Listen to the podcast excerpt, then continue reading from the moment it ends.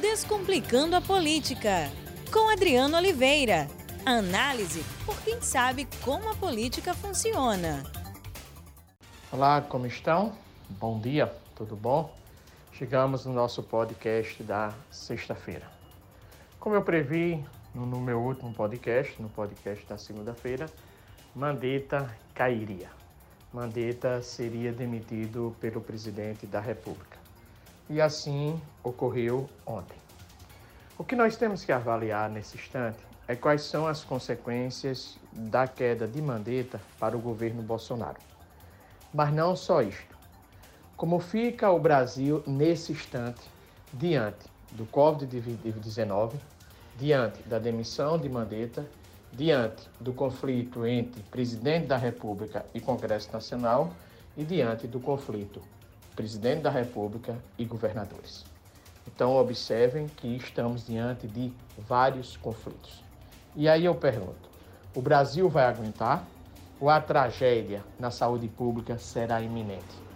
Aí eu pergunto: o governo Bolsonaro irá aguentar ou poderemos ter a renúncia, ou poderemos ter o impeachment, ou poderemos ter, ter aquilo que ninguém aposta? Mas por que eu não colocar como cenário? Que é a possibilidade de um golpe militar com Bolsonaro ou sem Bolsonaro. Pois bem, a demissão de Mandetta, a consequência da demissão de Mandetta, vai depender de duas variáveis. Variável 1, número de infectados. Variável 2, número de mortos pelo, em razão do Covid-19. O que, é que significa isto? Se eu tiver um grande número de infectados, o eleitor brasileiro irá dizer foi culpa de Bolsonaro foi culpa dos governadores, foi culpa do Congresso Nacional que não quis ajudar. Vamos aguardar.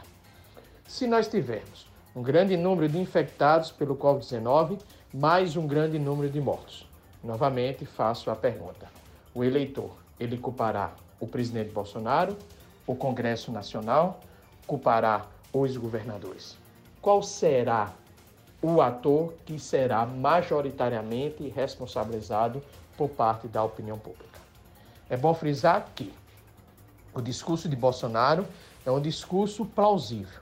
Nós não devemos desprezar. Ele fala em emprego, emprego, emprego, sem desprezar, mas colocando como de modo secundário a saúde. Então, uma ressalva. Parcela do eleitorado pode dizer: ah, só morreram 60 mil pessoas, mas veja a taxa de desemprego. O presidente tinha razão. Essa pode ser uma reação da opinião pública, não duvide isso, ou de parte da opinião pública e, consequentemente, a aprovação de Bolsonaro se manter. Por outro lado, diante de 40 mil mortos, 60 mil mortos, 70 mil mortos, diante de um grande número de infectados, majoritariamente o eleitor pode dizer que presidente irresponsável, porque o presidente foi contra os governadores, porque o presidente não salvou a vida dos brasileiros.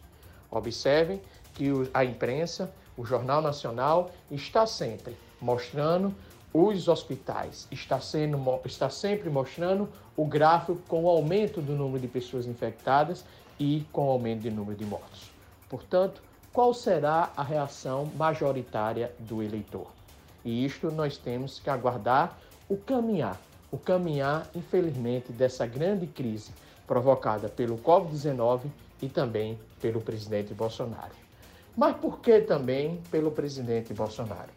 Porque o conflito é muito caro, claro. De um lado, nós temos o presidente Bolsonaro versus o Congresso Nacional. De um lado, o presidente Bolsonaro versus os governadores. Então, estamos diante de uma crise, crise de um conflito. O presidente Bolsonaro não quer a quarentena. O, os governadores quer a quarentena. O presidente Bolsonaro responsabiliza o Congresso pelo gasto público e diz que Rodrigo Maia, o presidente da Câmara dos Deputados, está jogando o presidente da República quanto os governadores. Então, eu estou diante de um grande conflito, uma ausência de diálogo. Aí vem a seguinte questão: o novo ministro da Saúde assumiu. Esse novo ministro da Saúde é favorável ou não à quarentena? Irá se indispor ou não com os governadores? Irá se indispor ou não com o Congresso Nacional? Irá se indispor ou não com Rodrigo Maia? Se ele, se ele decidir ir para o conflito com governadores e com Rodrigo Maia e com o Congresso, nós teremos uma grande crise, porque isso irá comprometer a eficácia, a eficiência no combate ao Covid-19. E, consequentemente, voltamos para aquilo que eu falei agora há pouco, ou seja, qual será a reação do eleitor, da parte majoritária do eleitor, para com o número de mortos, para com o número de pessoas vítimas do Covid-19. Aí vem novamente a questão. Nós estamos a depender da reação do eleitor. Não será surpresa se parcela do eleitor disser, volta a repetir, ah, só morreram tantos mortos. O presidente tinha razão. Ou poderá existir uma outra hipótese: o eleitor reagir às mortes e responsabilizar o presidente. E a, se assim ocorrer, conflito com o Congresso, conflito com governadores, grande número de pessoas infectadas, grande número de mortos. E o eleitor reagir, disser assim: a culpa é do presidente Bolsonaro. Se esse cenário vier a ocorrer, é possível falarmos em renúncia, é, é, é possível falarmos em impeachment, é possível falar em golpe militar? É sim possível. A renúncia. Como é que a renúncia poderia aparecer? Como é que a renúncia poderia surgir? Simplesmente ele se vê pressionado pelos militares, se vê pressionado pelas ruas, se vê pressionado pelo Congresso Nacional e renunciar. Pelo temperamento do presidente, acho essa hipótese muito difícil de acontecer. É possível o impeachment, sim, diante do, da solidão do presidente da República, onde o presidente da República hoje só é sustentado pelos militares, pode ocorrer o seguinte: Congresso Nacional abandona o presidente, governadores abandonam o presidente, militares abandonam o presidente e manifestantes em grande número vão para a rua ou para as janelas e pedem o impeachment do presidente, inclusive com forte apoio da opinião pública. Então esse cenário é plausível, um cenário de impeachment. E o cenário de golpe é outro cenário também que eu vejo como plausível. Lembre que eu sempre disse: o presidente Bolsonaro aposta no caos. E ontem o presidente Bolsonaro falou o quê? Falou o quê? Que manifestantes deverão ir para as ruas se manifestarem, reclamarem dos governadores em razão da quarentena. Então, essa frase do presidente é uma frase emblemática que mostra que o presidente da República, de fato, ele aposta no caos como a principal estratégia. E se esse cenário do caos vier a ocorrer, o que é que poderá acontecer?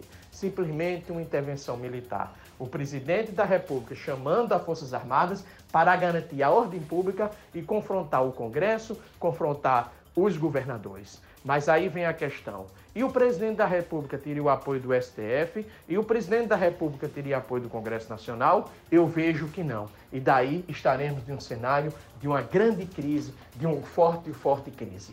Paralelo a tudo isso que eu falei, existe algo que eu ainda não falei e que é de extrema gravidade: uma grave crise econômica. Uma grave crise econômica que vai irritar o eleitor para pró-Bolsonaro ou para pró-oposição ao Bolsonaro. Uma grave crise econômica onde o eleitor vai cobrar dos políticos, vai cobrar dos governadores. Uma grave crise econômica onde pode ter diversas manifestações pró-Bolsonaro ou contrário Bolsonaro.